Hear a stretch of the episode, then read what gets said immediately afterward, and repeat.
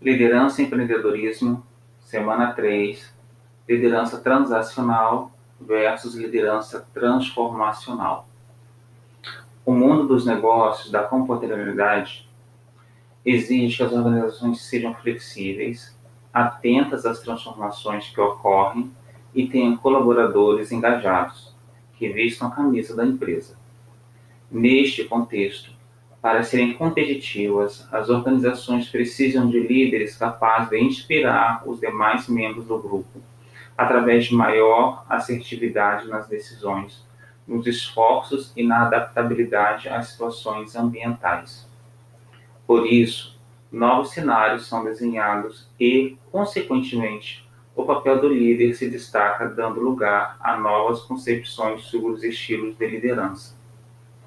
Surgem então novas tendências do mundo globalizado, como a liderança transacional e a liderança transformacional.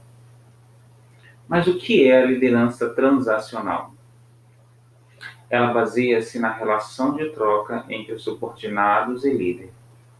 Os líderes transacionais caracterizam-se por exibirem um comportamento de recompensas contingenciais, ou seja, apenas quando precisam dos funcionários para atingir metas ou atenderem a demandas urgentes. Em outras palavras, pode-se dizer que os líderes transacionais compreendem o que seus seguidores desejam receber, considerando o desempenho de cada um. Tentam proporcionar aos seguidores aquilo que eles desejam, mas apenas se o desempenho destes for merecedor de recompensa. Eles também trocam recompensas e promessas de recompensas por níveis de desempenho especificados. E a liderança transformacional? O que seria?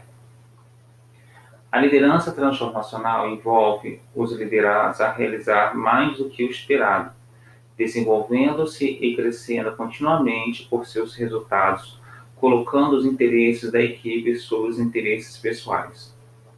Os líderes transformacionais demonstram uma visão clara dos processos nas organizações que é benéfica para seus seguidores.